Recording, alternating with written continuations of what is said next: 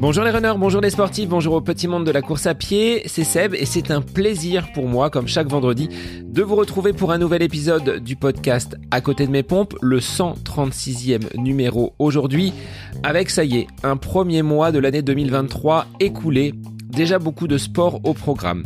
Alors même si je ne suis pas un statisticien, un adepte des chiffres, sur ce mois de janvier, j'ai effectué 25 sorties, 230 km pour moi qui ne borne pas beaucoup. C'est un gros mois sportif. Et pour être très clair, la dernière fois que j'avais effectué autant de kilomètres sur un mois écoulé, eh bien c'était en avril 2020 au moment du confinement. Donc, je sors de ce mois de janvier avec beaucoup de kilomètres au compteur, mais également du renforcement musculaire, intégré dans mes sorties ou parfois en séance spécifique. Dimanche, ce sera le premier dossard pour moi de l'année. À proximité de la maison, une course de 10 km qui va me servir de test et me conduire tranquillement jusqu'à ce semi-marathon en mars. Alors je dis tranquillement, je sors un petit peu fatigué là sur cette semaine qui était pourtant une semaine cool, j'ai dû attraper quand même un petit virus, ce qui s'entend encore dans ma voix. Hein. Je suis encore avec une voix relativement couverte. J'ai pourtant fait une belle séance de seuil mardi, mais là, depuis euh, donc mercredi, dernière séance avec mon groupe d'entraînement, je pense que je vais même pas courir jusqu'à dimanche pour être frais, reposé et mettre toutes les chances de mon côté pour mettre en action bah, tout ce travail réalisé en janvier et même auparavant, puisque décembre avait déjà été un mois prolifique. De ce premier dossard de l'année, course intermédiaire en vue de l'objectif du semi-marathon en mars, on en parlera la semaine prochaine, je vous ferai un petit débrief. D'ici là, restez connectés sur les réseaux si vous voulez savoir comment elle s'est déroulée, Facebook, Instagram, vous connaissez les liens.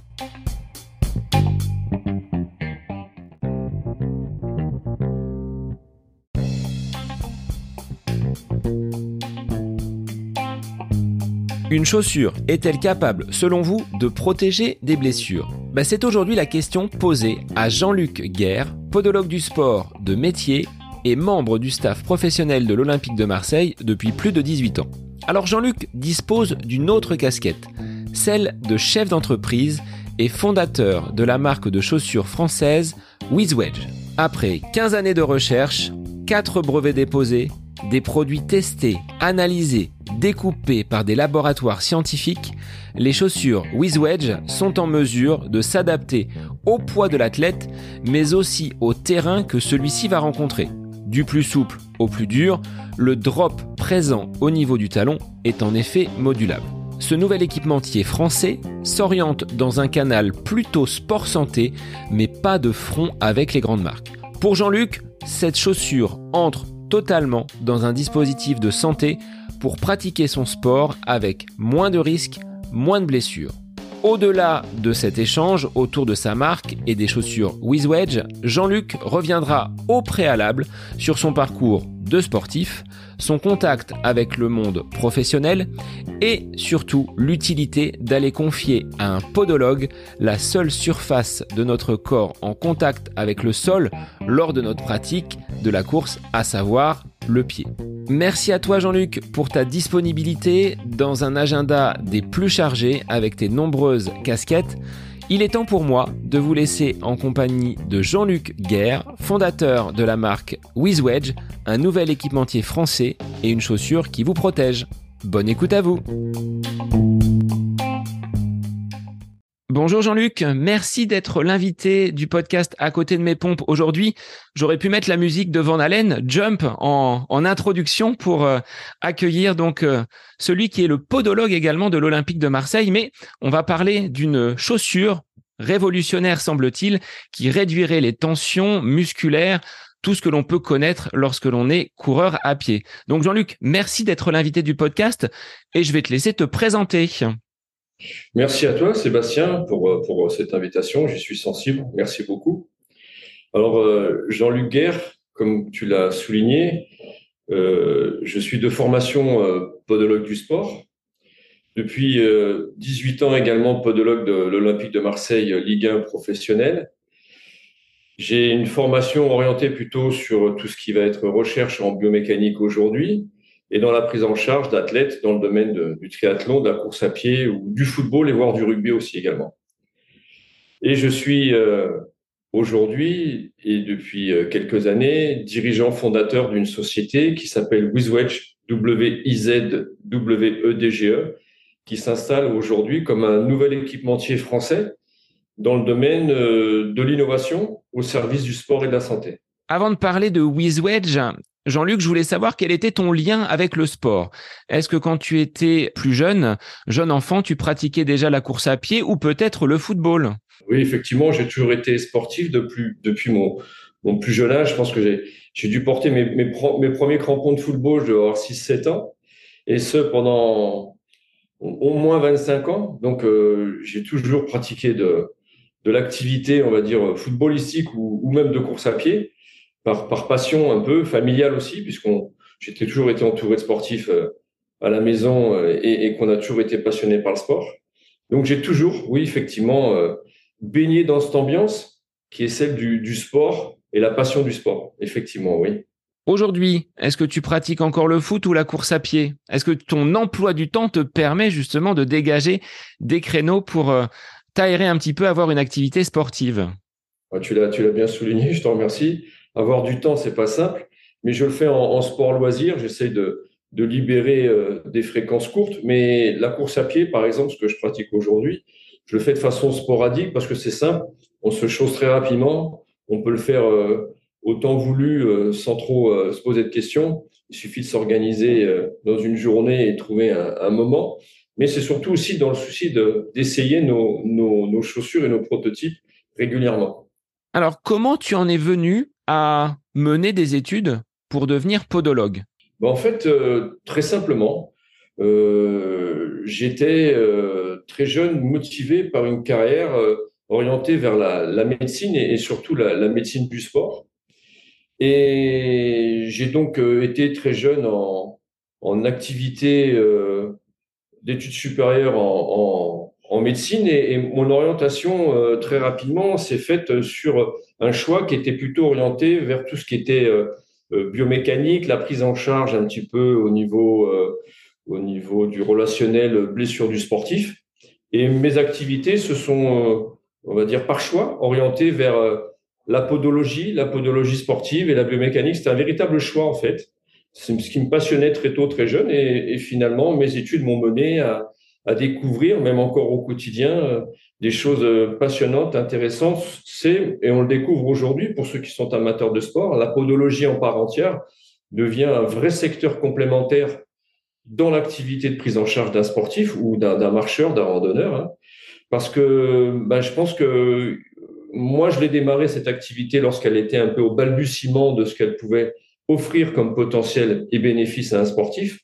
Et aujourd'hui, on n'a plus vraiment de gens qui, dans le souci de leur bien-être et de leur euh, pratique du quotidien, qu'elle soit de marche ou de course à pied ou autre sport, euh, qui ne soient pas équipés. On a beaucoup de, euh, de sportifs qui passent entre les mains des podologues aujourd'hui, et c'est important au niveau postural, au niveau prévention, au niveau protection, pour pouvoir faire les mêmes efforts avec, on va dire, des risques mesurés de contraintes et, essayer d'avoir un petit peu, on parle même presque plus que de, de sur-mesure aujourd'hui dans les chaussures, et ça va vraiment en complémentarité des soins du kiné, de l'ostéo et du médecin sportif.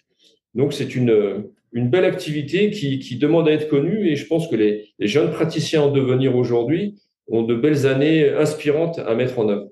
Est-ce que l'on repart forcément d'un podologue après une consultation avec des semelles? Je voudrais avoir ton avis sur cela.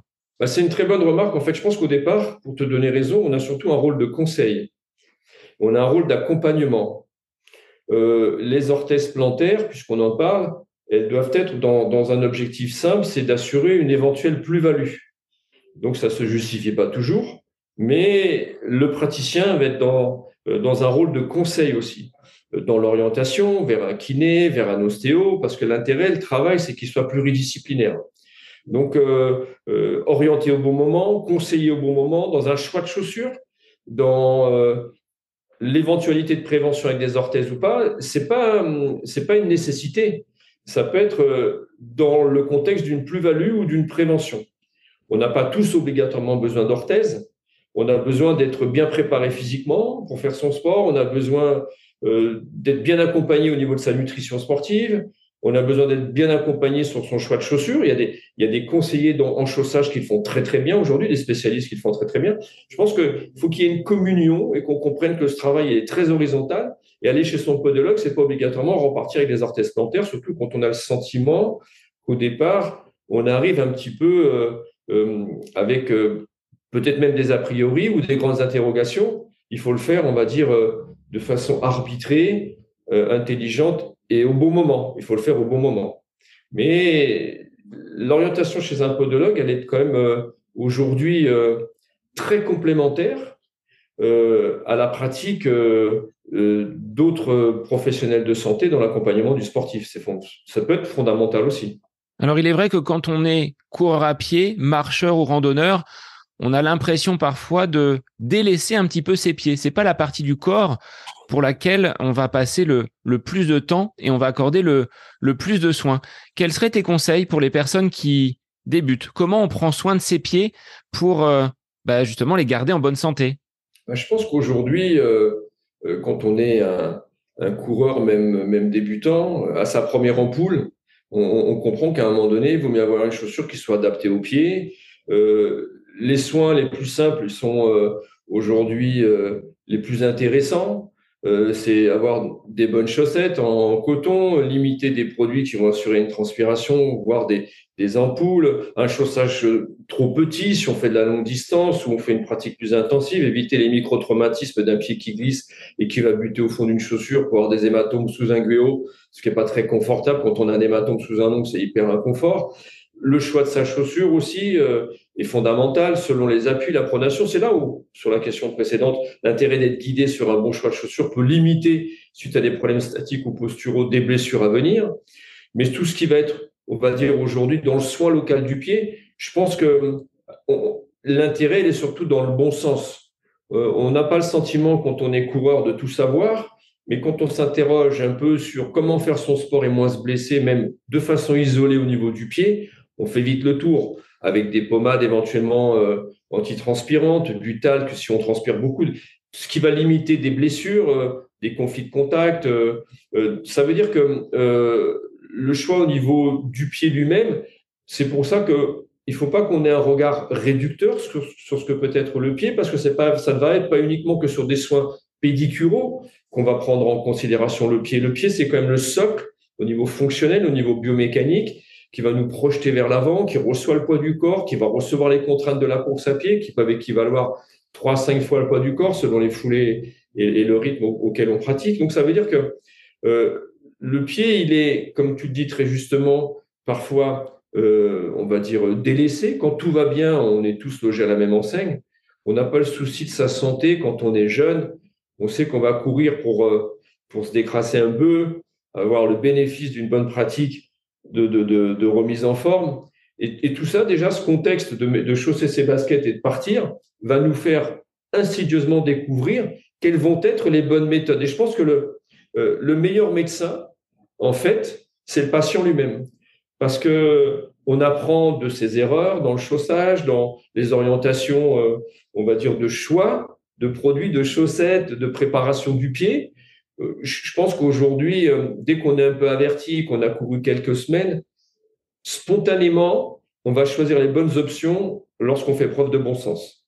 Et après, la complémentarité vers toujours la pratique du podologue sur ce qui va être orthétique, c'est-à-dire sur l'orthèse, elle va se faire dans une appréhension particulière, comme tu disais tout à l'heure, surtout pour avoir de l'information.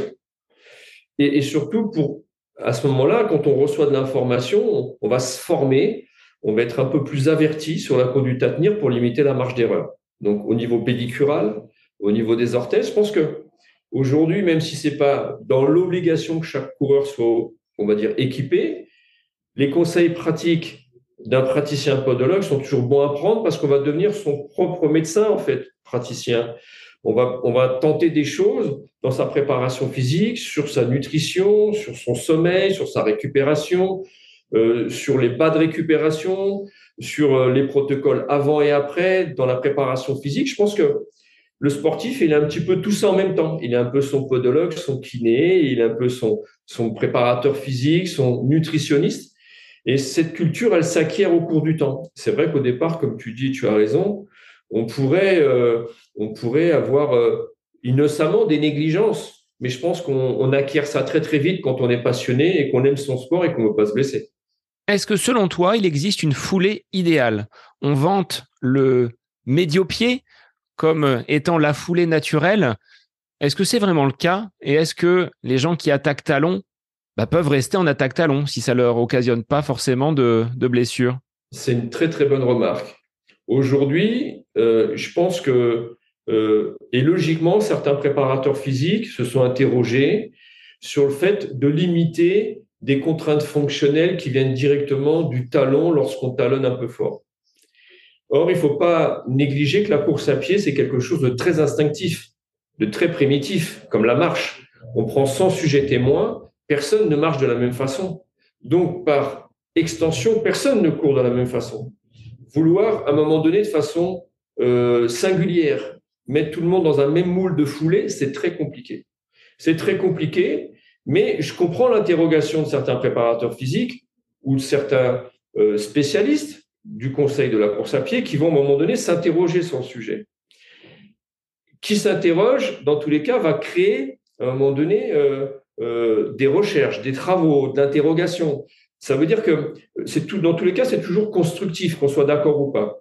C'est même instructif, parce qu'on va, même ceux qui sont partisans ou non, euh, se mener à, à s'interroger, se rapprocher de spécialistes pour savoir si c'est bien ou pas. Donc, tu me poses la question. Et c'est là où le podologue va accompagner son patient mais vouloir changer sa foulée lorsque tout va bien, c'est pas une solution. Il faut le savoir. Parce que les faits sont têtus. Quand ça se passe bien, pourquoi vouloir changer sa foulée? Est-ce qu'aujourd'hui, le fait de courir et d'avoir une projection un petit peu sur le médio, c'est sûr que si on quitte le talon, il y aura moins d'impact direct verticaux, des incidences sur le genou, la hanche qui émanent du talon, mais elles vont émaner au niveau du médio-pied parce que le pied va avoir un double rôle dans sa partie médiane. Ça va être à la fois d'amortir et projeter. Encore faut-il avoir une cadence et un rythme assez prononcé. Donc, il faut déjà être un coureur averti et un très bon coureur. Il faut savoir que depuis que cette tendance a été lancée, de vouloir courir en médio, on est un peu en suspens sur sa chaîne postérieure. Il faut avoir les qualités techniques, il faut être bien conseillé et les qualités physiologiques pour le faire. Aujourd'hui, ça a rempli les cabinets médicaux. Et pouvoir faire du médio sur du longue distance, bah, il faut être très bon. Peut-être faut s'appeler Benoît ou, ou être dans, dans des foulées de haut niveau. Il y en a beaucoup qui savent le faire ou qui instinctivement ont déjà ce morphotype ou cette chaîne musculaire un peu plus courte qui facilite la projection vers l'avant. Mais la course à pied est très primitive et très instinctive. Si on assoit une centaine de personnes sur une chaise et qu'on lance un coup de départ et tout le monde doit partir pour une urgence, courir 100 mètres, il n'y en aura aucun des 100 qui aura la même foulée. Et je pense que dans le cas d'urgence, on ne va pas du tout penser à courir talon médio. La marche, elle va être très instinctive. Je pense qu'il faut vaut mieux canaliser, on va dire, sous le conseil de gens formés, des postures vicieuses d'appui dans la pronosupination, par exemple. Vaut mieux, on va dire, orienter alléger la course, faciliter le déroulement du pas. Il y a des gens qui le conseillent et qui le font très bien. Mais il faut faire très, très attention. Pourquoi? Parce qu'aujourd'hui, il y a des publications scientifiques qui montrent que dans tous les cas, il n'y a pas plus d'activité péjorative et délétère sur les étages supérieurs au niveau des membres inférieurs si on court sous le talon ou sous le médio. Donc, il y a eu des courants de pensée aujourd'hui qui sont administrés, qui euh, mange l'esprit de façon très illusoire de chacun qu'il fallait avoir une foulée universelle. C'est faux. C'est très faux. Je veux dire, peu importe les moyens, c'est les résultats qui comptent. Quand on a un objectif de finir un semi, une course à 5-10 km, c'est de le faire. Trouver des solutions pour être bien dans son sport, pas se blesser, retirer l'enseignement, comme je disais tout à l'heure, de son kiné, de son ostéo, de son podologue, de son préparateur physique, de son nutritionniste, du choix de sa chaussure par un spécialiste, déjà, c'est faire beaucoup, beaucoup de bonnes choses, gagner en culture avant même de vouloir changer sa foulée. On peut l'améliorer si elle est quand même, on va dire, euh, euh, très inappropriée, mais je pense que lorsqu'on gagne en, en réflexion dans sa pratique, il y a une espèce de mimétisme, on améliore naturellement sa course et on va savoir naturellement quelles vont être euh, les solutions de pratique pour moins se blesser. Je pense qu'il faut faire confiance à ce qui va être euh, instantané et, on va dire, euh, naturel dans la pratique. Voilà. Est-ce que tu recommandes aux personnes qui passent la porte de ton cabinet d'effectuer un travail de renforcement intrinsèque du pied? Est-ce que ça, ça passe par des petites astuces pour finalement limiter la blessure au niveau de la ponévrose, au niveau des, euh, tendons, notamment d'Achille C'est une très bonne remarque. les kinés le font déjà très très bien. Même si les podos aujourd'hui, on est formé sur les orientations, on va dire au niveau du pied, sur l'incitation au niveau fonctionnel, sur certains muscles intrinsèques du pied. C'est une très bonne remarque parce qu'il y a des choses fondamentales qui vont dans l'accompagnement. On est dans cette pluridisciplinarité d'activité de, d'amélioration de, sa course. Donc, euh, oui, on peut le conseiller, mais imaginons un sujet qui est un pied plat, comme on voit assez souvent, ou même un pied pronateur, statique, qui en dynamique va avoir des contraintes euh, et une nocivité fonctionnelle importante sur certains compartiments articulaires de sa cheville, de son pied lui-même, son genou à distance. Je suis pas sûr que de vouloir de façon très isolée lui assurer une activité qui est complémentaire, attention, hein, une activité d'amélioration de son activité musculaire va suffire. Dans certains cas, l'orthèse va être dans un but d'accompagnement. Qu'est-ce que l'accompagnement? C'est justement limiter la nocivité des amplitudes extrêmes, parce que la pronation, la supination, elles sont dans des amplitudes cohérentes, tout à fait profitables, et c'est très important.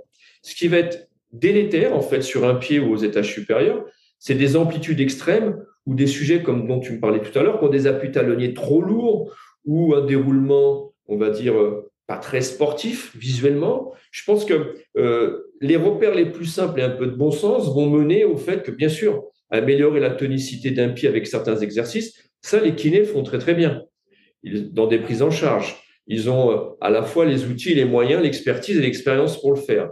Donc, nous, on a un rôle de conseil sur les exercices parce qu'on on les connaît aussi, mais ne pas négliger d'orienter son patient lorsque c'est nécessaire vers un très bon kiné du sport ou un ostéo s'il y a un verrou sur une cheville ou autre, ou autre, ou à distance, parce que il faut comprendre que bien soigner son patient, c'est pas le faire en cavalier seul, c'est à travers ces conseils euh, d'amélioration de tonicité du pied et autres qu'on va pouvoir euh, ben, satisfaire un patient dans ses interrogations.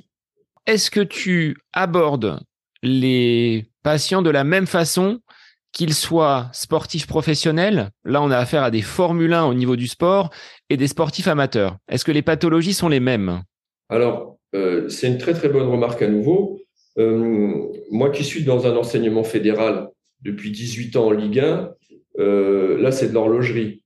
Le vrai souci, c'est de limiter la chronicité et la récidive de blessure. Parce que le sportif doit revenir et pas se blesser à nouveau dans le même contexte, même blessure. Je dirais qu'en ville, les praticiens en ville sont tout aussi bons. Un praticien dans un organisme fédéral, c'est un praticien de ville qui va au fil de l'eau gagner en expérience. Moi, j'y suis depuis 18 ans, j'apprends des choses toutes les semaines. La culture, elle est énorme. Moi, j'ai travaillé avec des kinés différents, avec des médecins différents, avec des ostéopathes différents, et on s'imprègne de l'expertise de la culture de chacun. C'est que ce sont que des gens passionnés, déjà, qui ont le souci de la santé du sportif. Ils sont pas là pour eux, ils sont pas là pour leur ego, ils sont là pour les sportifs. On a une culture, on va dire, particulière qui fait qu'après, on va retransposer, démocratiser ça en cabinet. Mais il faut savoir qu'un praticien en cabinet fait exactement la même chose qu'un cabinet dans une médecine fédérale. Sauf qu'il va y avoir peut-être des protocoles qui vont être optimisés d'une année sur l'autre. On va essayer euh, d'améliorer tout ce qui va être singulièrement profitable dans le temps parce qu'on a, on a un souci de temps. Et il faut dire que les sportifs de haut niveau, ils sont bichonnés au quotidien. Quand on est sportif amateur, même de très bon niveau, ben on a son emploi du temps, on a son boulot, on arrive parfois fatigué. C'est pas simple. Un pro qui fait du sport le matin, il fait la sieste l'après-midi. Parce que la sieste, ça fait partie de l'entraînement aussi. C'est l'entraînement invisible, faire une sieste. Donc ça veut dire que tous ces paramètres sont euh, d'un enseignement extraordinaire. Moi, j'ai fait dix ans aussi euh, dans le domaine du triathlon, de la course à pied, en suivant le, triathlon d'Embrun, qui est donc un, triathlon euh, de longue distance aussi, où là, dans mes premières années d'activité, ça m'a donné une expertise, un enseignement énorme. Donc, si on veut découvrir, apprendre les choses, surtout dans le domaine du sport, il faut savoir écouter les autres praticiens, même d'une corporation différente. Moi, j'apprends des choses permanentes dans le monde de la médecine à part entière, de la médecine de la rééducation, des kinés, des ostéos, des préparateurs physiques, de la nutrition qui a pris une place énorme aujourd'hui. Et je pense que euh, euh, les praticiens en ville ne sont pas moins bons. Ils ont toujours, ils ont une expérience différente qu'ils acquièrent différemment, mais on a un enseignement sur des cours magistraux qui sont les mêmes, qui est, qui est un enseignement qui reste le même. Donc après, il y, y, en a qui vont se spécialiser en gériatrie, il y en a qui vont se spécialiser dans le sport, il y en a qui vont se spécialiser dans la kiné respiratoire. Donc, chacun sa spécialité. Mais le sport à part entière, euh, tu m'as posé la question pour démarrer, j'ai trouvé ça très pertinent, c'est de me savoir si j'étais sportif. Je pense que déjà, pour pouvoir appréhender une blessure, il a, il a fallu, je pense, à un moment donné, avoir été blessé soi-même. Donc, quand on parle d'une tendinite, quand on parle d'une contracture, quand on parle d'une crampe, d'un claquage, quand on a ce vécu sportif, on a déjà une culture, une culture de blessé avant d'essayer d'entretenir une culture de soignant. Donc, ça veut dire que euh, je pense que pour être praticien du sport, il faut aimer le sport, il faut aimer les gens et les sportifs. Il faut mettre toujours tous les moyens qu'on a, l'innovation au service du sport et de la santé. Voilà. Donc ça veut dire que euh, on est tous, on a tous la capacité de pouvoir le faire. Et tu arrives au contact de ces euh, sportifs professionnels à faire abstraction de l'aura qu'ils peuvent avoir, des paillettes. Alors, là, jeu de mots, euh, un clin d'œil à Dimitri Payette, mais de, de, pouvoir faire abstraction justement de ce qu'ils sont pour les traiter vraiment comme un patient que tu aurais au quotidien dans ton cabinet? Bah, tu sais, euh, ça peut impressionner si euh, tu as 25 ans et tu démarres avec des professionnels du sport de très haut niveau de ton âge. Mais souvent, euh, les praticiens qui gravitent autour des sportifs de haut niveau sont un petit peu plus âgés. Parce qu'on te fait confiance quand tu acquiers déjà une culture en cabinet et que tu arrives avec une certaine information, une certaine formation. Après, il y a des kinés brillants, des praticiens de toute, activité professionnelle confondue, qui sont brillants très jeunes, attention. Mais on va te demander peut-être euh, une expertise et d'expérience. Bien sûr, pour avoir d'expérience, à un moment donné, il faut être dans le bain. Donc, elle s'acquiert au cours du temps. Impressionné, non. Parce qu'en fait, euh, on, est, euh, c'est comme un, artiste qui rentre sur scène, à un moment donné, dans la première minute, eh ben, tu, dois, tu dois réciter ton, ton, ton, ton, ton, chant, tu dois réciter ton, ta pièce. Je veux dire, donc dans ton activité à part entière, tu n'es pas perturbé par ce qui se passe en face. L'intérêt, en plus, c'est de trouver les solutions pour améliorer les protocoles et, améliorer la santé du, du, sportif, qu'il soit blessé ou non. Euh, je pense qu'il faut déjà considérer qu'en valeur absolue, un praticien médical se doit d'avoir le même regard euh, pour chacun, aussi bien pour un sujet euh, du troisième âge qui va améliorer son périmètre de marche dans son quartier qu'un sportif de haut niveau. L'intérêt en valeur absolue, c'est la santé de chacun. Donc déjà, il y a un gros respect face à ça. Et, après, avec le temps, moi j'y suis depuis 18 ans. Donc je suis le doyen même aujourd'hui euh, du staff médical. Ça veut dire que quand on te laisse un peu de temps, sans principe, tu ne fais pas trop des brevets de longue vie dans du haut niveau. Si j'y suis, c'est que j'ai peut-être encore un peu le profil pour assurer un bénéfice euh, dans ma pratique, dans le conseil, dans le suivi aux sportifs. Euh, dans le haut niveau, on n'est pas là pour faire du sentiment auprès des praticiens. L'intérêt, c'est d'apporter les meilleures pratiques, les meilleurs courants de pensée pour les sportifs. L'intérêt, c'est la santé du sportif déjà dans le haut niveau. Voilà, c'est vraiment la vertu essentielle. Donc, on se doit d'être humble tout le temps, et soucieux de ce qu'on peut faire, non, parce qu'on est là, parce qu'on a, on a, on acquiert un savoir, une expertise au cours du temps, et, on la transpose, qu'on soit en cabinet ou dans, une, dans une, une, enceinte fédérale. Alors, ce qui me surprenait justement par rapport à ces 18 années de pratique au sein d'un staff professionnel, c'est qu'il y a une rotation, on change d'entraîneur, on change de président, et bien souvent, on balaye tout. Là, sur le côté médical, c'est pas le cas. J'en ai pour preuve Alain Soultanian qui a été kiné pendant près de 40 ans, je crois, au niveau de, de l'Olympique de Marseille. On vous fait confiance. Ça, c'est l'expérience, comme tu le disais? Alain Soultanian, qui, qui est un garçon euh, aussi sympathique que brillant, a fait ses preuves. Et lui aussi, sa présence, son expérience, son âge, il a fait, je crois, il était d'abord en activité libérale, donc il est arrivé avec une expérience. Il n'est pas arrivé directement euh, salarié au sein du groupe. Il avait déjà une expérience en activité libérale d'au moins une quinzaine d'années. Donc c'est un garçon qui avait déjà une statique, une, posture déjà au niveau de sa, formation. Et après, peut-être qu'il a dû faire à peu près une trentaine d'années dans le haut niveau. Mais euh, après, c'est ce qu'apporte un professionnel de santé également dans l'apaisement, dans les échanges, dans l'apport psychologique aussi, parce qu'on a également des, euh, euh, des, psychologues de haut niveau aussi qui accompagnent les sportifs. Donc, je pense que les praticiens, ils sont là aussi pour, euh, pour selon leur image, leur pratique, leur accompagnement, c'est pas uniquement que un acte de soin à part entière. C'est dans le discours, dans les échanges. Il faut toujours faire preuve d'humilité déjà. L'intérêt, c'est le sportif lui-même. On est face à des professionnels. L'intérêt, c'est que le professionnel se sente le mieux possible dans sa pratique. Donc, ça se fait dans les échanges, dans la confiance, dans la sérénité. Euh, c'est un apport d'onde positive, en fait. Il faut être, euh, là. Euh, on est les petites mains en retrait pour justement que le sportif se sente très bien. Et des garçons comme Alain Soultanian bah, avaient cette culture aussi. Et les jeunes qui arrivent, quand vous avez un soignant de 60 ans qui, de par son expérience de 30 ans de haut niveau de Ligue 1, vous conseille à un moment donné sur une réflexion un sujet, je pense qu'on en retire un enseignement, même si on est un très bon sportif de haut niveau. C'est très important. Donc après, les échanges, ils se font avec une espèce de bilatéralité.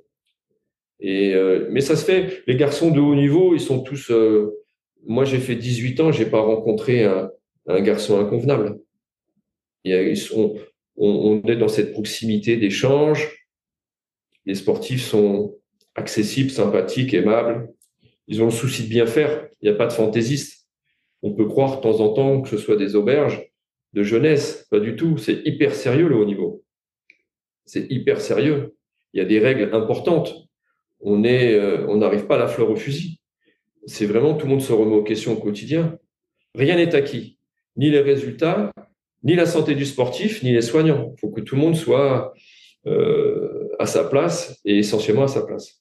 De toute cette expérience capitalisée, Jean-Luc, tu as mené un autre projet qui a dû te prendre du temps également, à savoir la, la création, la mise en service d'une chaussure. Est-ce que tu peux nous expliquer comment tu en es venu à créer WizWedge?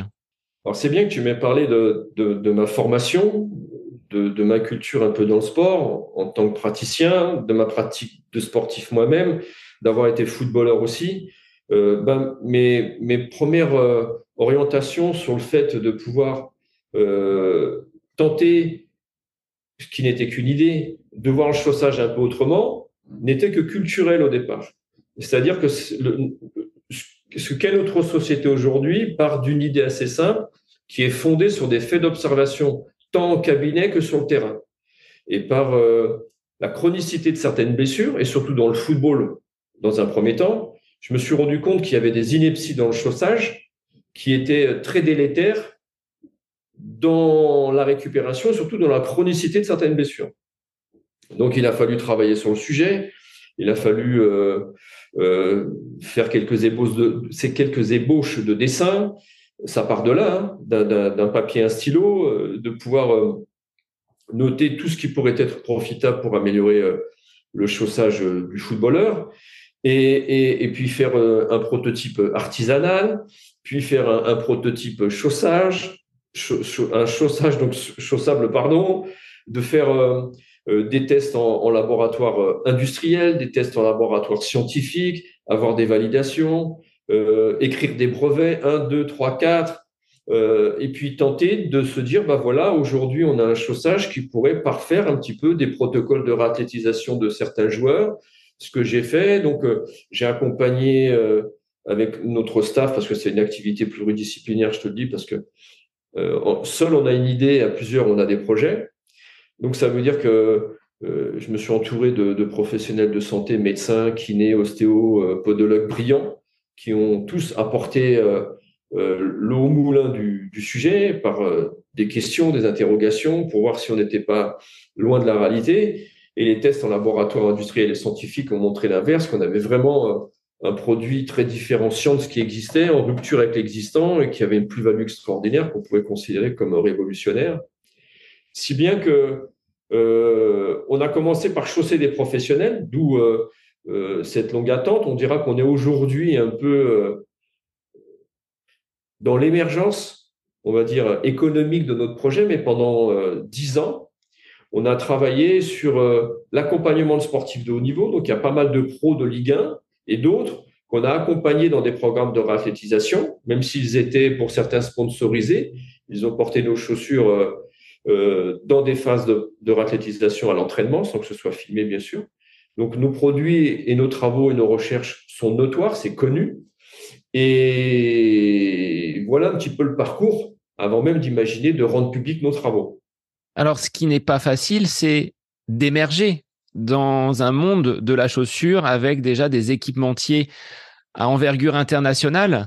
Toi, le, petit poussé français, comment tu te démarques et quelles sont ces innovations, cette, cette chaussure révolutionnaire? Et qu'est-ce qu'elle permet? En même temps Alors déjà, tu le soulignes, tu as raison, on a une marque française, toute l'ingénierie est française, donc on devient un nouvel équipementier français.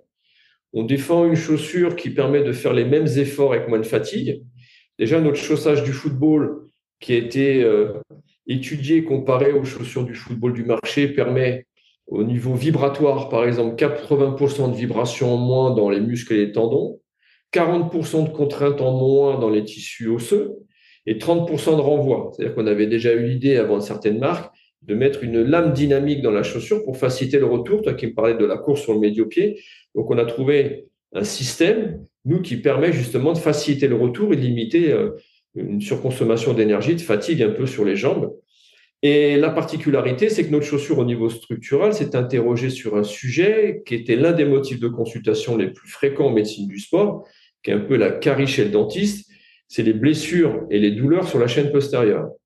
C'est-à-dire tout ce qui va être fascia plantaire, tout ce qui va être tendon d'Achille, mollet, ischio, fessier, un peu la colonne interne des adducteurs, les lombaires, tous les muscles en fait qui nous permettent la préhension au sol et la projection vers l'avant, parce qu'on est doté en fait d'une propulsion arrière, d'un moteur arrière. Ce sont ces muscles en fait qui nous permettent de courir vers l'avant et bien sûr qui nourrissent nos cabinets puisqu'on a des tendinites, des contractures, des élongations sur cette chaîne musculaire postérieure et ça revient de façon perpétuelle. Et en fait, que ce soit dans le chaussage du running, du trail, du rugby, du football, il y a des inepties évidentes sur lesquelles on a travaillé et on s'est attardé dans un premier temps sur le chaussage du football qui est par exemple extra plat. Il faut considérer, par exemple, même pour un footballeur amateur, puisqu'on ne parle pas que des professionnels, un footballeur amateur qui a un match de football dans la semaine et, deux, trois entraînements dans sa semaine va faire à peu près une quarantaine de kilomètres par semaine. Aujourd'hui, courir avec des chaussures traditionnelles de football, des marques bien connues qu'on ne cite pas, ben, c'est comme si tu courais un marathon en espadrille, c'est-à-dire en chaussures extra plates. Aujourd'hui, donc, il est fou de s'imaginer de pouvoir durer, surtout qu'il y a de plus en plus de matchs, de plus en plus d'intensité, de distance parcourue, l'engagement est de plus en plus important, il y a de plus en plus de fractionnés courts, et on se rend compte que ben, y a de plus en plus de blessures sur cette chaîne postérieure. Or, aujourd'hui, on sait que les blessures sur le football, sur la chaîne postérieure, c'est 6 à 8 blessures pour 1000 heures de jeu, ce qui est considérable c'est un taux de blessure au niveau fonctionnel, pas au niveau traumatique, mais au niveau fonctionnel, supérieur à celui du rugby. Donc on s'est dit, on va quand même travailler sur le sport où il y a le plus de blessures sur cette chaîne postérieure. Et nous, les faits ont été têtus puisqu'on n'a que des retours de satisfaction sur ces motifs de tendinite d'Achille récurrente, de blessures dans les mollets, les ischios. On a systématiquement une plus-value extraordinaire. Et on a donc créé une chaussure avec un drop, en fait, c'est-à-dire un dénivelé entre l'arrière et l'avant, mais qui se trouve pas uniquement sous le talon, qui va sur les deux tiers de la longueur de la chaussure, de façon à pas avoir de nocivité. Il n'y a aucune nocivité, c'est une chaussure neutre qui permet justement de gagner en détente verticale sur euh, les muscles de la chaîne postérieure, parce qu'au cours du temps et chez chacun, ces muscles vont avoir tendance à se raccourcir, qu'on le veuille ou pas. C'est du tissu conjonctif qui va se, se, se, se, se limiter en élasticité et on va avoir, ben, puisqu'il faudrait faire pratiquement autant de temps d'étirement et de suivi euh, euh, de, de, prévention sur cette chaîne musculaire postérieure que de pratique de course, ce qui n'est pas possible. Donc on se débrouille comme on peut, on s'étire comme on peut, on fait du stretching comme on peut. Malheureusement, cette chaîne postérieure, au cours du temps, même si on n'est pas coureur ou sportif footballeur de haut niveau, bah chez chacun, même si on est marcheur, perd en élasticité. Donc l'idée, c'est de pouvoir suppléer cette élasticité qui se limite de façon à gagner un peu en vertical sans avoir cette projection vers l'avant pour pas avoir de nocivité au niveau des genoux, au niveau du bassin qui aurait tendance à s'antérioriser. Donc on a vraiment une action neutre au niveau centre de gravité, au niveau centre de poussée, il n'y a aucune activité délétère. Donc, c'est qu'une plus-value fonctionnelle.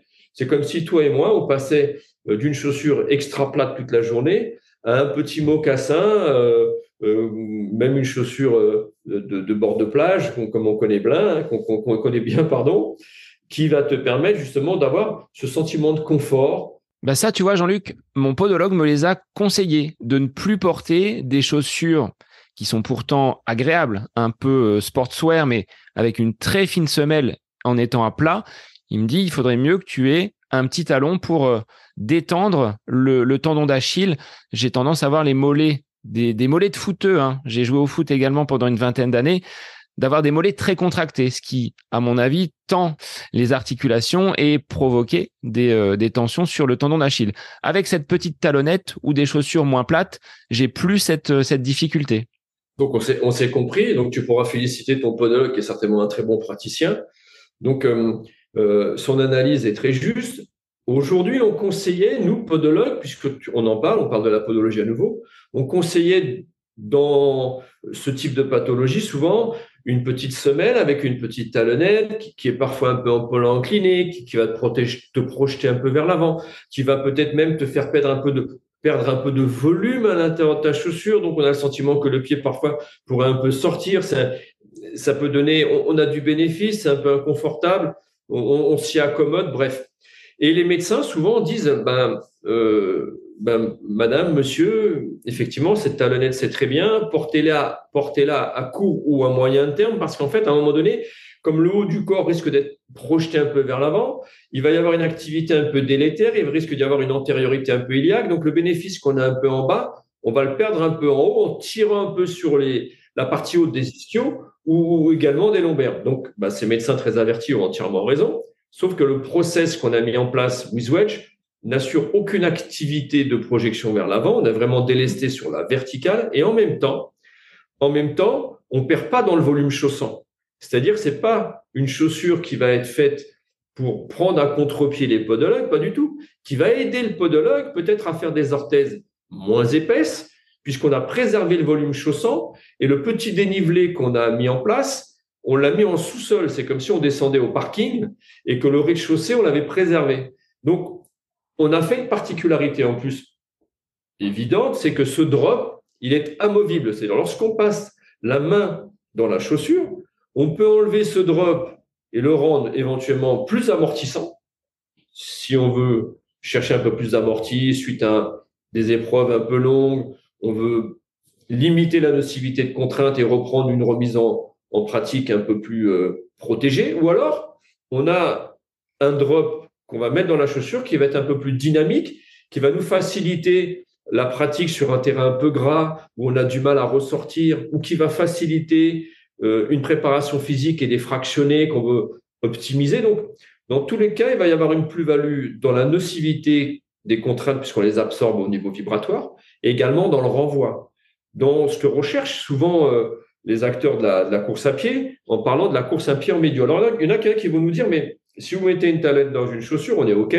Mais si on court en médio, puisqu'on va reparler encore des acteurs qui, qui confient l'idée isolément euh, que c'est la panacée, ben en fait, notre chaussure, sur les deux tiers de la longueur, est efficace parce que dans la zone médiane, il y a une lame de renvoi qui vient envelopper le pied, qui n'a pas du tout le rôle d'une voûte, comme le ferait un podologue. C'est juste quelque chose qui correspondrait un petit peu à un cambrion, comme un cambrion de chaussure, c'est-à-dire la continuité euh, du plateau euh, de la talonnette et qui va jusqu'au col des métatarsiens pour ceux qui sont un peu formés, jusqu'au, on va dire, aux, têtes articulaires de, l'avant-pied, de façon à ce que si on a une foulée un petit peu, comment dirais-je, un peu sous le talon ou en médio, le pied dans la chaussure et l'angle de la cheville dans la chaussure va être optimisé dans tous les cas pour délester le mollet et le tendon d'Achille. Donc on y a pensé parce que avec du bon sens, pendant dix ans, tout le monde s'est posé les mêmes questions et les retours euh, interrogatif de certains qui voyaient ça comme quelque chose d'isolé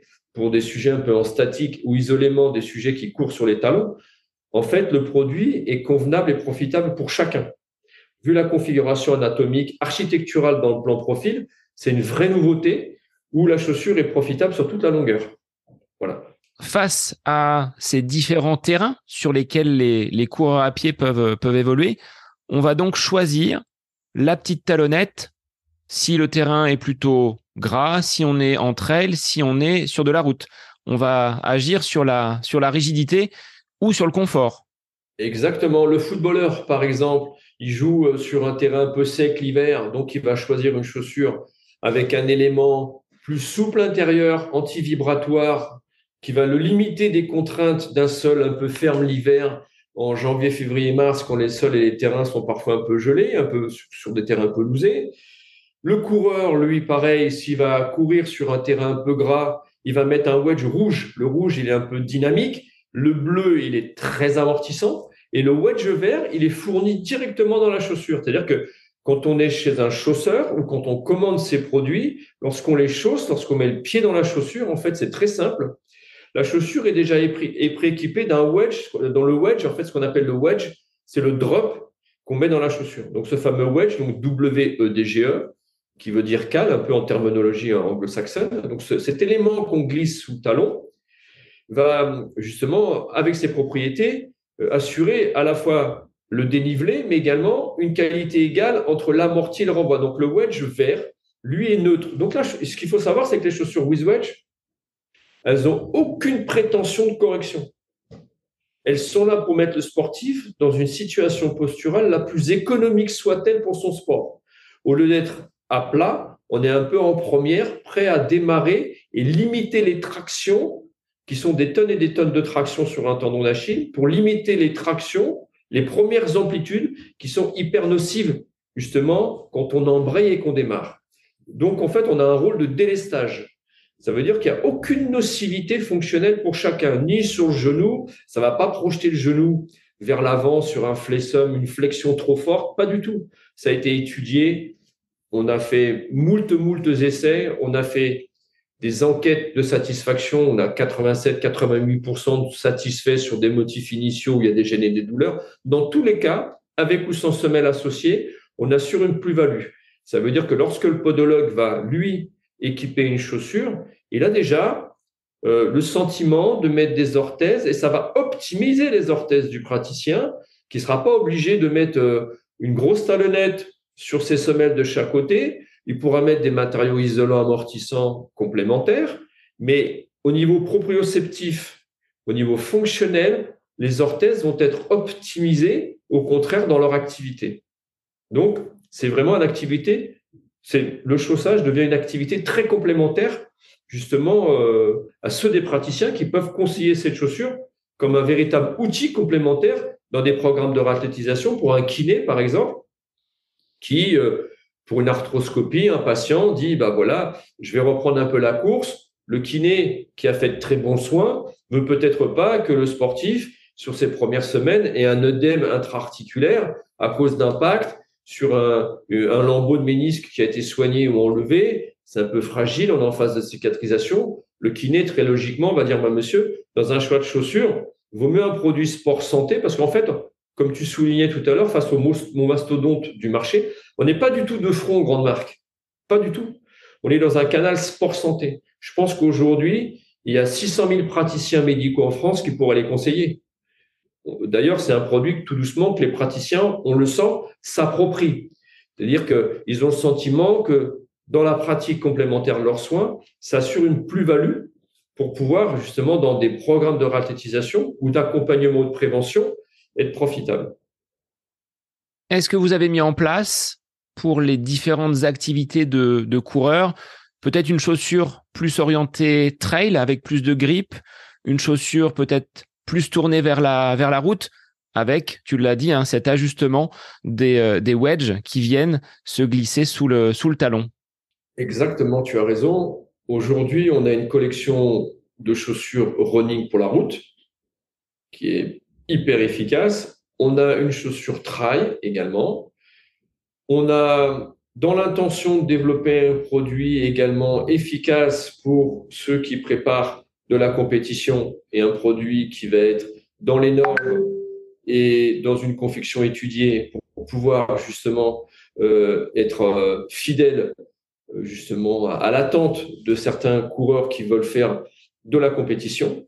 Donc on essaye de couvrir tout doucement tout le panel des chaussures attendues. On a même aujourd'hui mis en place des chaussures plutôt fitness pour du sport indoor, même une chaussure un peu marche sport de ville dans un, coloris euh, assez discret qui te permet d'avoir les mêmes vertus. Si tu es commerçant, station debout prolongée ou si le week-end, tu vas avoir exactement le même bénéfice dans un chaussage confortable, un peu sport de ville pour améliorer ton périmètre de marche même sans aller courir, mais surtout avoir les mêmes propriétés de protection et de bénéfice de décharge. Oui, effectivement, tout ce panel est déjà euh, étudié et mis en place. Alors c'est vrai que tu vois, moi les chaussures donc de course à pied, je les porte 4 5 fois par semaine. Je mets mes semelles à l'intérieur, par contre, je ne les ai pas dans mes chaussures de ville parce qu'elles ne rentrent pas. Il faudrait que je, je, modifie toute ma garde-robe, enfin ma garde de chaussures, mon placard à chaussures pour qu'elles puissent rentrer à l'intérieur, ces semelles. Bah, je pense qu'en fait, euh, ton, praticien podologue a une démarche intelligente il s'est dit, je suis face à un sportif qui pratique régulièrement, il me parle surtout d'un motif de consultation récurrent sur un tendon d'Achille, par exemple, invalidant, mais pendant sa course à pied. Le reste du temps, c'est un garçon qui a une activité euh, intellectuelle, de recherche, euh, qui fait de l'enseignement aussi, donc il va peut-être être moins dans des contraintes mécaniques fonctionnelles d'impact. C'est peut-être pas là où on va démarrer ensemble les semelles, et très justement, est orienté vers le chaussage, vers lequel, où les contraintes vibratoires d'impact sont les plus nocives. Il s'est dit, bah, c'est dans le chaussage sportif et autant faire des orthèses qui ne soient pas hybrides. C'est-à-dire que là, l'intérêt, c'est de faire des semelles sport à part entière. Donc, à mon avis, ce qu'il a fait, c'est très bien. Comme de faire des semelles ville à part entière si demain, tu as un chaussage très ville, euh, tenue correcte exigée, si tu étais banquier, par exemple. Mais si tu nous dis demain, moi, j'ai un chaussage un peu euh, euh, qui va s'orienter dans du sport de ville, il y a dans certaines chaussures sport de ville, la possibilité, en enlevant la semelle de propreté préexistante, d'y mettre un peu ton chaussage à tendance sport. Après, dans des chaussures un peu plus viles où il n'y a rien à enlever au fond d'une chaussure, c'est vrai que pour te donner raison, c'est pas simple d'y loger des semelles. Donc peut-être que tout doucement, si le bénéfice est, probant, comme tu l'as vu, euh, de ces orthèses dans ta pratique du sport, et que demain tu es amené dans ton enseignement à faire un peu plus de stations de vous prolongées, tu vas te dire, ben, autant faire perdurer le bénéfice et me protéger et pas aller courir avec un tendon qui est déjà un petit peu overdose parce que j'ai fait 10 euh, heures de station debout la veille. Donc, ça veut dire qu'un bon chaussage, comme il te l'a indiqué, des bonnes orthèses, éventuellement un chaussage approprié à tes orthèses, euh, comment dirais-je, de ville, c'est une bonne idée aussi. Il y a parfois des praticiens qui font des orthèses hybrides, qui font un peu sport et un peu ville. Peut-être qu'à ce moment-là, dans le sport, elles ne seront peut-être pas assez protectrices, et peut-être que dans les chaussures très villes, elles seront un peu encombrantes. C'est vrai que tout doucement, on arrive maintenant à se dire que vaut mieux avoir une paire de semelles sportives à part entière dans les règles de l'art qui soit hyper profitable parce que c'est là où on se blesse, et des chaussures du quotidien, ou peut-être on va quelques mois plus tard, ou de façon concomitante, selon euh, le motif de consultation initiale, avoir un second jeu euh, pour pouvoir se protéger tout le temps. Donc sa démarche était très bonne. Hein tu pourras le féliciter. je, lui transmettrai. Euh, Jean-Luc, quelles ont été les étapes ou d'éventuelles difficultés dans cette casquette que tu as, que tu portes maintenant de chef d'entreprise? Métier de podologue, beaucoup d'expérience. C'était une nouveauté pour toi, cette innovation et ce, déploiement industriel avec WizWedge? Ah Oui, tout à fait. C'est une vraie aventure intellectuelle, une vraie aventure humaine. Euh, le sujet, on le défend plus seul, on le défend avec une équipe. Donc, on est dans du management, on est dans de la gestion au quotidien de soucis qu'on partage. il y a des missions au début de semaine, il y a des deadlines. On va faire des choix, des choix qui impliquent parfois des erreurs. On évite de faire deux fois la même erreur, ce qui pourrait être une faute qui serait plus, moins défendable. Il faut faire des choix parfois dans des situations difficiles, donc c'est pas simple. Parfois, l'idée, c'est de faire peut-être euh, le choix le moins pire pour avancer. L'intérêt, c'est toujours avoir assez d'agilité pour avancer. L'entrepreneuriat, c'est compliqué. Il faut des moyens. On est dans l'industrie. On a été accompagné par nous, la région. On a été accompagné par l'incubateur Impulse. On a été accompagné par la BPI. On a été accompagné par la Chambre de commerce. On y a mis beaucoup de fonds propres. On y a mis beaucoup d'énergie. Euh, les accompagnements, souvent, ont été des, accompagnements bancaires qu'il a fallu travailler et rembourser. Donc, ça veut dire que c'est pas simple, c'est un engagement intellectuel lourd parce qu'on y mêle du monde, on grossit tout doucement, euh, c'est beaucoup de soucis. L'entrepreneuriat, c'est pas simple, surtout euh, lorsqu'on est au pied du mur de l'activité commerciale. Nous, pendant déjà sept ans, de 2012 à 2019, nous n'étions qu'une jeune entreprise innovante dans du R&D total.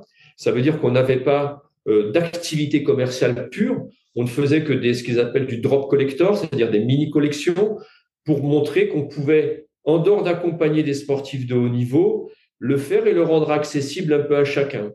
Donc, euh, on était plutôt dans cette démarche-là. Là, aujourd'hui, on va pouvoir, et on l'espère à partir de 2023, puisqu'on est en train de mettre en place une levée de fonds, pour pouvoir avoir une très belle identité, de gros moyens, pour pouvoir éclore franchement au niveau euh, médiatique, sur la notoriété, sur euh, le marketing, sur la publicité, pour que les gens bah, se rendent compte qu'il y a aujourd'hui un équipementier français qui a travaillé depuis 15 ans, sous le support de brevets.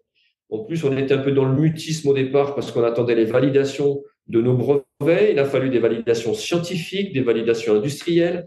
On a travaillé des laboratoires indépendants, des laboratoires universitaires. On a travaillé avec le CTC, le Centre technique euh, du cuir et de la chaussure euh, à Lyon. On a travaillé des laboratoires parisiens. On a travaillé des laboratoires marseillais. je veux dire, on a travaillé des professionnels brillants qui ont jugé nos produits. Et tout ça, ça demande du temps, c'est chronophage. Donc, on est dans une phase, on va dire aujourd'hui, d'émergence un peu identitaire.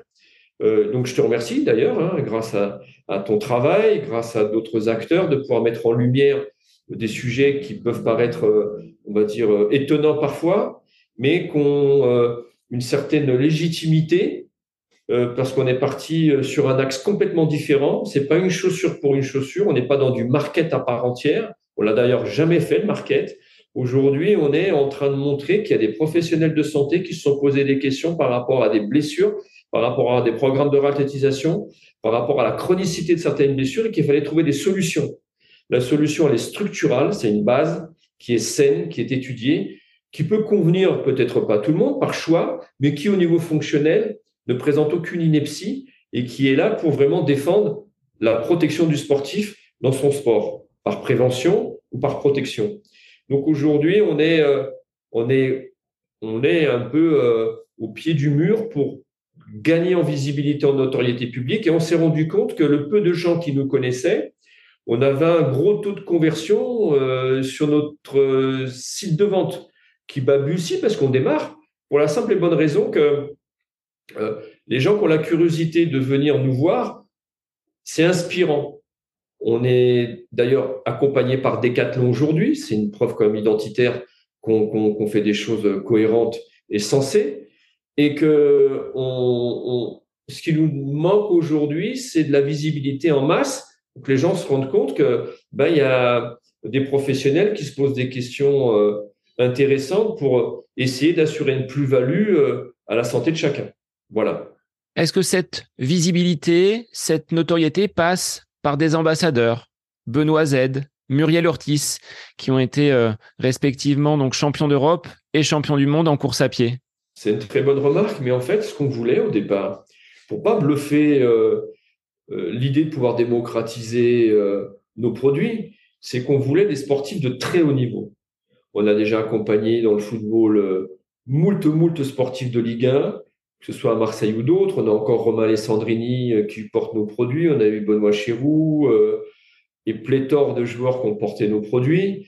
dans le domaine du running, comme tu l'as souligné, Muriel Urtis, Benoît Z, qui aujourd'hui fait partie de l'ingénierie des produits, il travaille de façon scrupuleuse sur l'arrivée des nouveaux produits, qui teste, lui qui a eu des soucis de fracture de fatigue, sous-talienne, invalidante, et c'est la seule chaussure avec laquelle son pied ne gonfle pas, pour te dire. Donc euh, euh, lui, c'est ce qu'il a révolutionné parce qu'au départ, il n'était pas parti pour euh, travailler sur ce concept, mais lorsqu'il a vu le sérieux du staff, il s'est dit mais moi les gars, je veux rien, je veux juste tout simplement vous aider à structurer des produits qui soient profitables. Donc et nous, ça nous a permis en ayant des sportifs de haut niveau sous la main, avoir un œil critique hyper aigu un œil critique acerbe parce qu'ils sont pas là pour rire. C'est-à-dire si ça va pas, ça va pas. Ils vont pas porter tes produits pour te faire plaisir.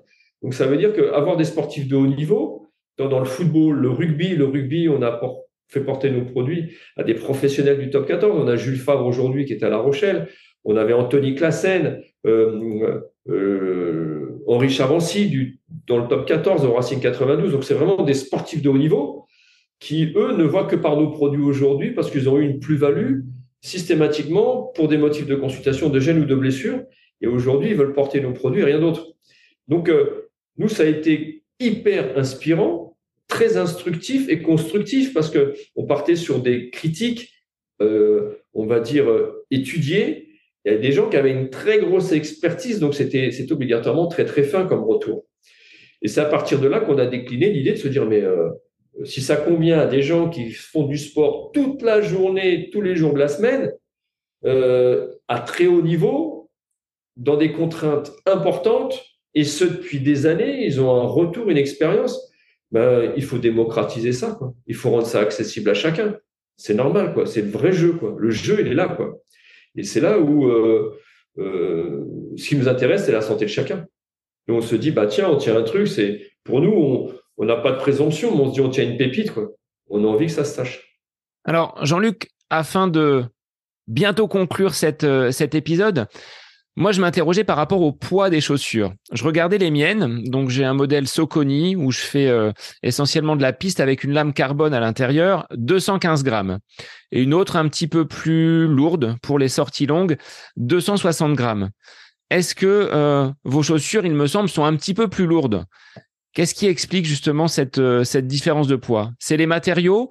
Et est-ce que le poids va avoir un impact sur peut-être les vibrations, sur les, euh, traumatismes que l'on peut avoir? Aujourd'hui, on tend vers euh, une réduction du poids drastique des, des chaussures avec, je le vois moi, du mèche qui parfois a tendance à, à partir un petit peu en lambeaux tellement les matériaux sont fins. Est-ce que ça peut être ces chaussures carbone et ces chaussures très légères, source de blessures? C'est une très bonne remarque. Il faut savoir que ces chaussures carbone ne sont pas portées par tous, surtout dans des programmes où tu veux faire euh, des préparations un peu intensives. Ça peut être la chaussure de compétition qui va te faire gagner 4-5 secondes au kilomètre, qui va te donner le sentiment de légèreté, de renvoi, etc. Je pense qu'il y a de belles recherches qui sont faites parallèlement euh, par euh, certains équipementiers qu'on connaît, mais dans le domaine de la santé, on a cette légitimité, nous, pour défendre ce qui ne va pas te blesser. À un moment donné, si on te vend de l'illusoire légèreté ou des produits amortissants pour aller plus vite, pourquoi pas? Sauf que nous, on sait, et c'est les plus grands chercheurs en biomécanique dans le monde entier qui ont montré du doigt, que si ta chaussure, elle est trop lourde, ou si ta chaussure, elle est très légère, tu as exactement la même nocivité de contrainte. Ça veut dire qu'en fait, il faut de la modération en tout. C'est comme tout, en fait. C'est la modération qui gère notre quotidien en tout et pour tout. Ça veut dire que Aujourd'hui, on s'est rendu compte que qu'est-ce qu'une chaussure bien dimensionnée? Une chaussure bien dimensionnée, c'est une chaussure qui a assez d'amorti, assez de renvoi et assez d'absorption de nocivité vibratoire. C'est pas du tout les mêmes choses. Donc en fait, lorsqu'on dit qu'une chaussure est amortissante, si ton matériau extérieur en EVA, c'est-à-dire ta mousse extérieure blanche par exemple, ou peu importe la couleur d'ailleurs, soit trop laxe et trop tendre, il va y avoir à un moment donné une perte dans le renvoi, une perte dans le retour qu'on va essayer de gagner en médio avec une lame carbonée, par exemple. Ça veut dire que ce que tu perds d'un côté, tu essaies de le gagner de l'autre. Mais en même temps, au niveau vibratoire, les contraintes, elles sont emmagasinées dans tes tissus et les vrais éléments qui vont absorber les vibrations, c'est tes tissus mous, c'est certain. Passer un seuil, ça a un caractère hyper délétère. Les vibrations dans les tissus osseux, lorsqu'elles ont un seuil acceptable, elles sont au contraire dans euh, le fait d'améliorer, on va dire, le travail euh, vasculaire, le travail de la densité osseuse. Donc, c'est important aussi. Donc, ça veut dire que même les contraintes, tout n'est pas, on va dire, euh, dans la pratique de la course, délétère. Là aussi, il faut considérer que si on court tous les jours trois heures, ben, on a plus de risques de se blesser et d'avoir des contraintes que si on fait des sorties de 45 minutes. Peut-être parfois, selon les morphotypes, selon le poids, selon la période, selon l'intensité, peut-être vaut mieux parfois faire deux fois trois quarts d'heure qu'une fois une heure et demie pour éviter certaines blessures. Ça, c'est les préparateurs physiques qui vont conseiller, les kinés qui vont suivre aussi. Donc, ce discours, il doit être très horizontal et à chaque fois très électif, très ciblé. On n'a pas tous les mêmes morphotypes, on l'a compris, on n'a pas tous les mêmes foulées on n'a pas tous les mêmes besoins. Mais sur des règles élémentaires, il faut une chaussure bien dimensionnée. WizWedge donne une chaussure bien dimensionnée. Aujourd'hui, on rajoute un peu de poids parce qu'on met ce fameux wedge anti-vibratoire. Dans les prochaines collections à venir, dans l'automne prochain, certes, on va étudier un petit peu le poids, on va trouver, nous, les valeurs, on va dire seuil, pour pas être délétère et qu'il y ait une trop, on va dire, euh, euh, orientation de déperdition dans les autres facteurs. Si on, si on règle le curseur en allégeant trop les chaussures, on sait, on sait de façon logique qu'on va augmenter le curseur de la nocivité vibratoire dans l'autre. Aujourd'hui, ce qu'il faut savoir aussi, c'est que, et de façon générale, pour qu'une chaussure ne soit pas délétère, il ne faut pas qu'elle dépasse. Il y a des études croisées. Et par extension, on a eu tendance, de façon peut-être pas trop scientifique, mais on va dire étudiée, de dire qu'il ne faut pas qu'une chaussure dépasse 1% du poids du corps pour être vraiment délétère. D'ailleurs, si on a un sujet qui fait 80 kg, pour prendre un chiffre rond, il faut pas qu'il ait des chaussures qui fassent 800 grammes, c'est-à-dire 400 grammes à chaque pied. Ça veut dire que si tu as des chaussures qui font 400 grammes à chaque pied, elles vont être aussi délétères que si tu as des chaussures qui sont en dessous de 200 grammes. C'est paradoxal, mais c'est comme ça parce que ça va pas être pour les mêmes causes. Ça, parce que la chaussure, elle va être trop lourde, donc tu vas avoir une perte dans le retour, tu vas avoir une perte au niveau euh, euh, rendu, rendement, une nocivité de fatigabilité prématurée que par rapport à une chaussure plus légère. Mais la chaussure plus légère va t'apporter d'autres contraintes au niveau vibratoire. Donc, je pense que les compromis sont entre les deux. Il faut des chaussures qui respectent l'action d'amorti. L'action anti-vibratoire, c'est l'absorption de la nocivité vibratoire, parce qu'il y a l'amorti pour les tissus mous, il y a la notion anti-vibratoire pour les tissus osseux, et, le renvoi par la lame carbonée ou polyamine nylon, toutes les lames qu'on peut mettre. Nous, on a déjà des lames polyamine nylon qui étaient brevetées avant même que certaines marques le fassent. Donc, on y avait déjà pensé bien avant. Ça veut dire que nos chaussures sont déjà prééquipées, nous, de lames à l'intérieur. Donc aujourd'hui, on va faire une chaussure de compétition qui va être également légère, mais étudiée par son périmètre, sa plateforme, ses matériaux. On aura des matériaux intelligents qui, lorsqu'on sera dans des produits plus légers, ne ben, vont pas induire des contraintes euh, de blessures ailleurs, dans les tissus tendineux, par exemple. Mais c'est fastidieux, la chaussure. Hein. C'est pas si simple que ça. Euh, moi, quand je suis arrivé dans le domaine de la chaussure, même en étant podologue formé, on a des orientations très simples en fait. Et c'est au niveau architectural, au niveau de la qualité des matériaux, il y a quand même une science particulière. Il faut savoir écouter aussi des chercheurs en biomécanique qui ont des outils, des plateaux techniques pour montrer euh, des choses importantes. Nous, on a été surpris parfois qu'en ayant des chaussures parfois un peu plus lourdes, d'avoir des absorptions et une fatigabilité inférieure à des chaussures beaucoup plus légères. Il fallait le croire, mais c'était la réalité. Donc ça veut dire qu'il faut faire attention à certaines orientations très marketing qui nous mangent l'esprit et l'illusoire réflexion euh, euh, sur euh, bah, c'est plus léger, on va aller plus vite. Ça renvoie beaucoup, donc dans tous les cas, je pose moins de temps mon pied au sol et je vais limiter des contraintes au niveau musculaire. C'est pas vrai. Il faut faire très attention. Il y a un exemple très simple. Dans notre collection de nos chaussures, on a une chaussure quasi sport de ville, sneakers, qui a un revêtement, une tige hyper souple, doublée avec de la néoprène. Vraiment, c'est, elle est extraordinaire, la chaussure. Vraiment, c'est un truc de dingue. Et quand on passe le pied dedans, on a un sentiment de légèreté incroyable. Surtout que nous, on a étudié même les plis de flexion au niveau de l'avant-pied. C'est déposé, c'est breveté également. Il y a une obliquité bien particulière au niveau du pli de flexion. Le pied plie au bon moment pour délester, désembrayer la chaîne postérieure. Ça aussi, c'est très important parce que si on a une chaussure légère et qui plie trop tôt ou trop tard, on va induire des contraintes au mauvais moment sur sa chaîne postérieure. Donc, on y a pensé aussi. Donc, on a cette chaussure, on va dire, euh, euh, qui est un petit peu plus lourde que les chaussures traditionnelles.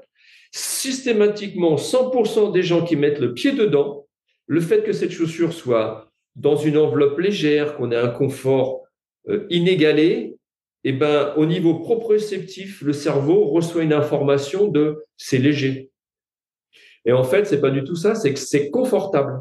Et le fait de pouvoir dérouler avec souplesse, le cerveau reçoit l'information proprioceptive de c'est léger.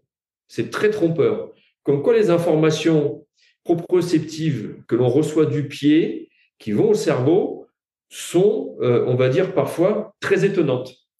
Donc la notion de légèreté, la notion de renvoi, la notion d'amorti, elle est quand même assez subjective aussi.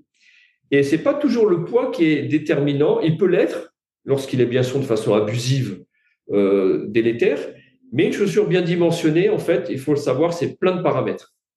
En termes de prix, Jean-Luc, on n'en a pas parlé.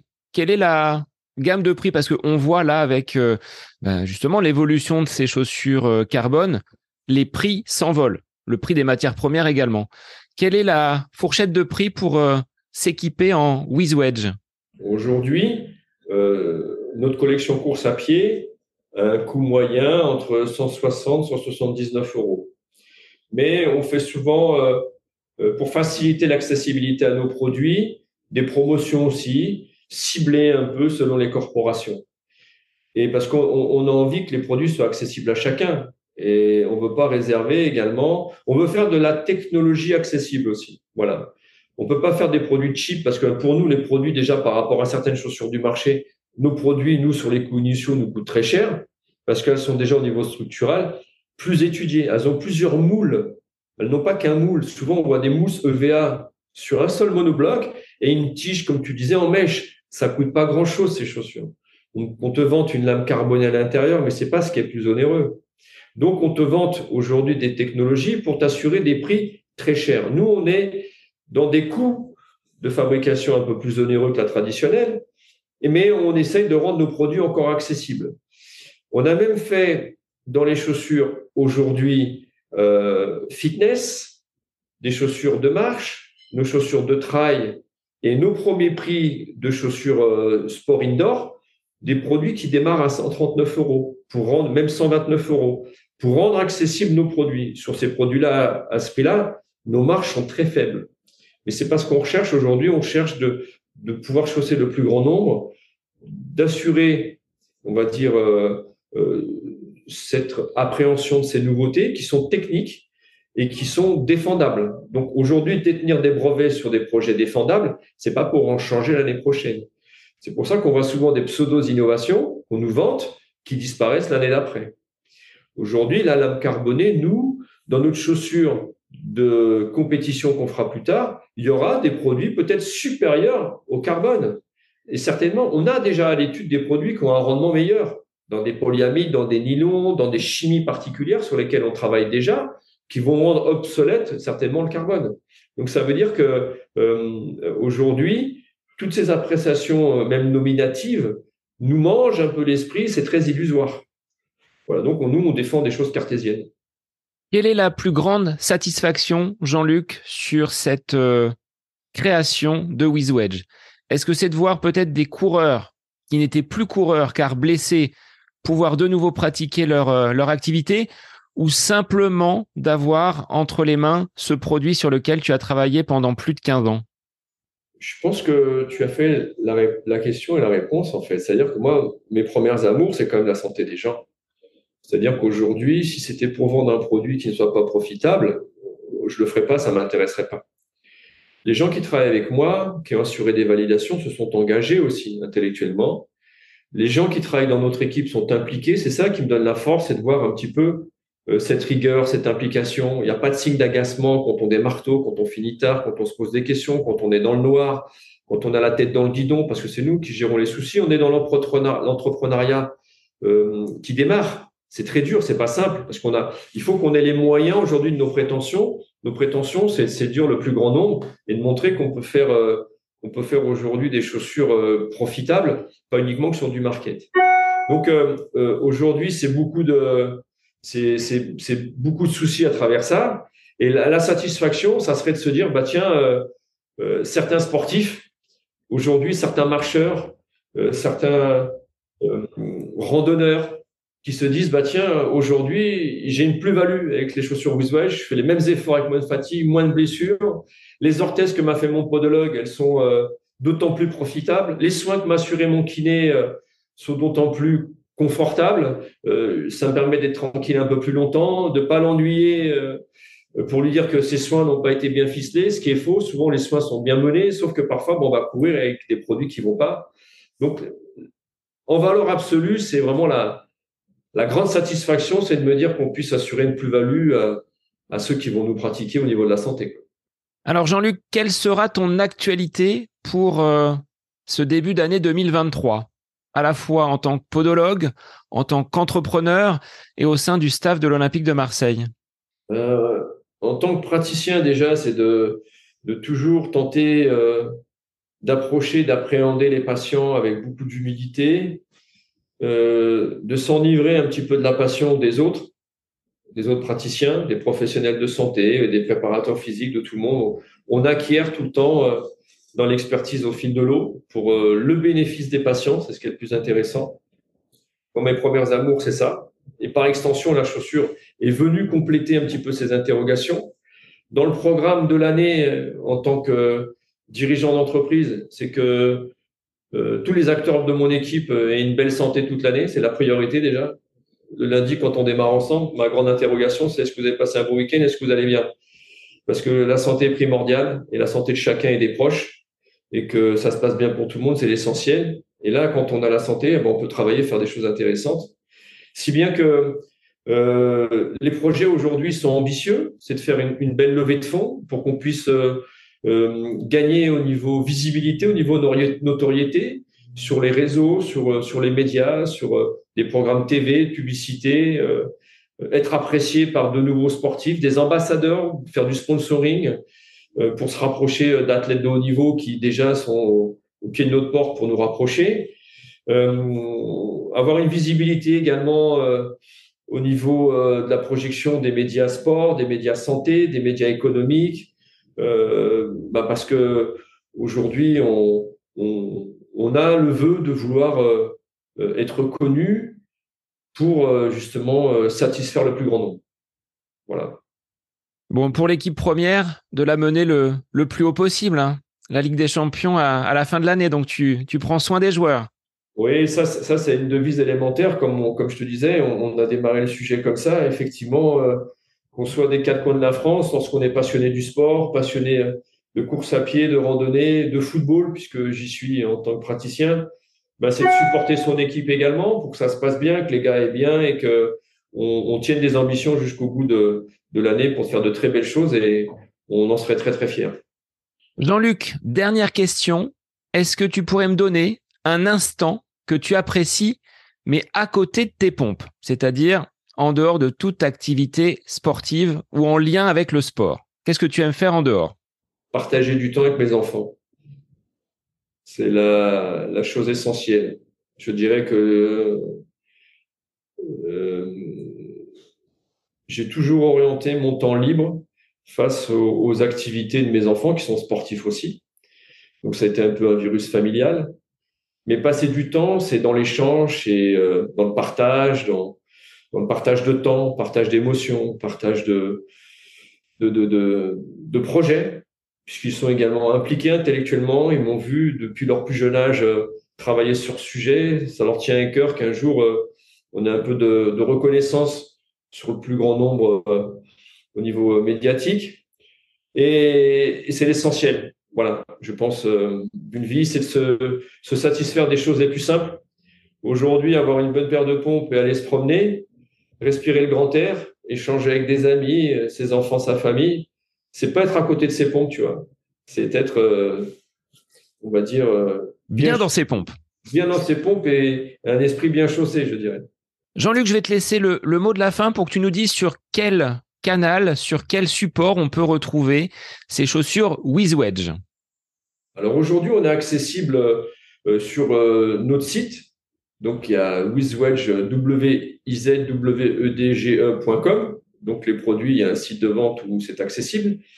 On a hum, l'honneur également d'être apprécié, accompagné également par Decathlon, où on, nous retrouve aussi. On a un point de vente physique également euh, sur Marseille, pour ceux qui ont la, chance d'être dans les départements voisins ou qui de temps en temps passent pas loin pour être conseillés ou orientés. On a également l'accessibilité, euh, nous, chez nous, euh, avec des acteurs qui sont toujours disponibles lorsqu'on a des messages pour informer, faire de la formation, expliquer. On est vraiment une équipe on va dire, accessible et à la convenance de chacun sur les réseaux aussi pour les, renseignements. Donc aujourd'hui, on, va être dans un rapprochement euh, et on espère de visibilité sur d'autres wholesale également, donc d'autres points de vente, mais essentiellement aujourd'hui sur notre site de vente, notre magasin et notre marketplace Decathlon également. Eh bien, Jean-Luc, je te remercie pour ces éclairages sur cette nouvelle marque française, ce nouvel équipementier dont tu es le créateur, à savoir WizWedge.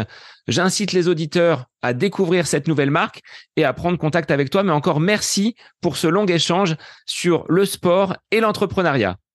Merci à toi, Sébastien, pour euh, également ton entrepreneuriat hein, dans les médias, pour euh, mettre en lumière des sujets que j'ai pu apprécier avec d'autres acteurs qui sont venus et qui ont participé à, ton émission, qui est à, présenter, qui demande à être connu parce que c'est vraiment très très sympa et ton accueil aussi. Tu mets vraiment à l'aise et, tu es euh, vraiment une bonne personne. Moi, j'ai eu des échos autour de toi sur euh, les échanges et la qualité un petit peu de mise en lumière des sujets que tu veux défendre. On tient à t'en remercier vivement au nom de toute l'équipe et je te dis à très vite et une très belle journée à toi et merci encore pour euh, pour ce bon moment passé ensemble et partagé. C'était très sympa. Merci beaucoup. Merci à toi Jean-Luc. Et pour les auditeurs, bah, je vous donne rendez-vous comme d'habitude chaque vendredi, donc la semaine prochaine, pour un nouvel épisode du podcast À côté de mes pompes. Bonne semaine à vous.